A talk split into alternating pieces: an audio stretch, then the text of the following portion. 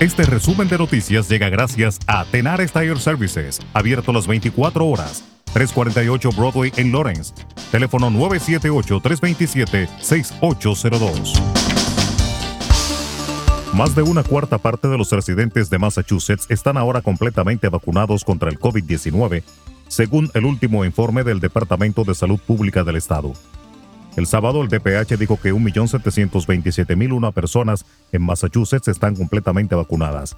Esta cifra representa aproximadamente el 25,1% de la población estimada del estado, que es de 6.893.000. Además, los funcionarios de salud estatales informaron más de 100.000 nuevas dosis administradas por segundo día consecutivo.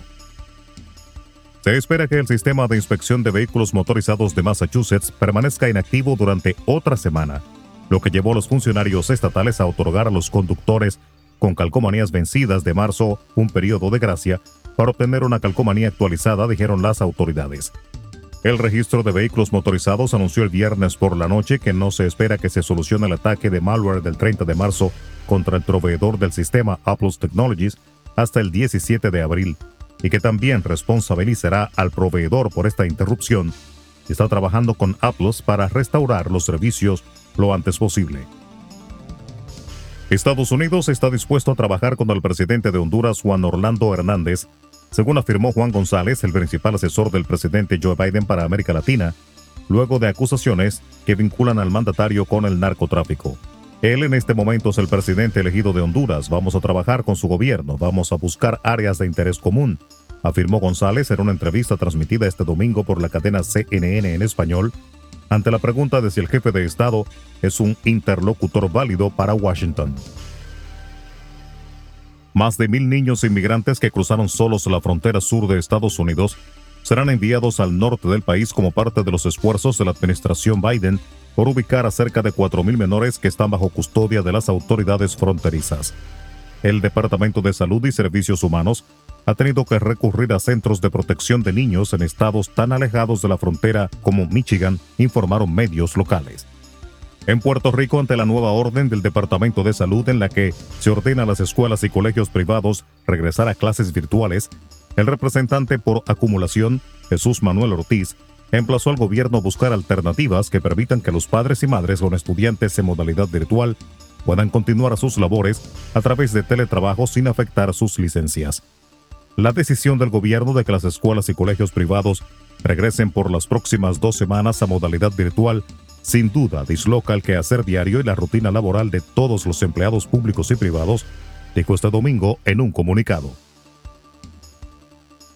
Cuba notificó este domingo 959 nuevos casos de COVID-19 y seis fallecidos, entre ellos una niña de cuatro años.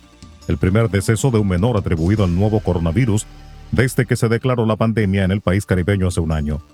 El director nacional de epidemiología del MINSAP, Francisco Durán, detalló que la pequeña, fallecida el martes pasado, padecía un tumor abdominal, enfermedad que fue el motivo inicial de su ingreso en un hospital de La Habana el pasado 5 de marzo.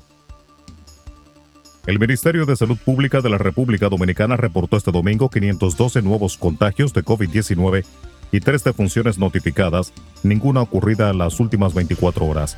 Según el boletín número 388 de la Dirección General de Epidemiología, los casos activos son 37.858, mientras que 216.452 personas se han recuperado de la enfermedad. La Dirección Nacional de Control de Drogas DNCD y efectivos de la Armada de República Dominicana incautaron 615 paquetes que se sospecha contenían cocaína en dos operativos en las costas de San Pedro de Macorís y Asua. En una operación montaron un operativo e interceptaron a los ocupantes de una lancha a unas 10 millas náuticas al sur de las costas de San Pedro cuando intentaron introducir el cargamento a territorio dominicano.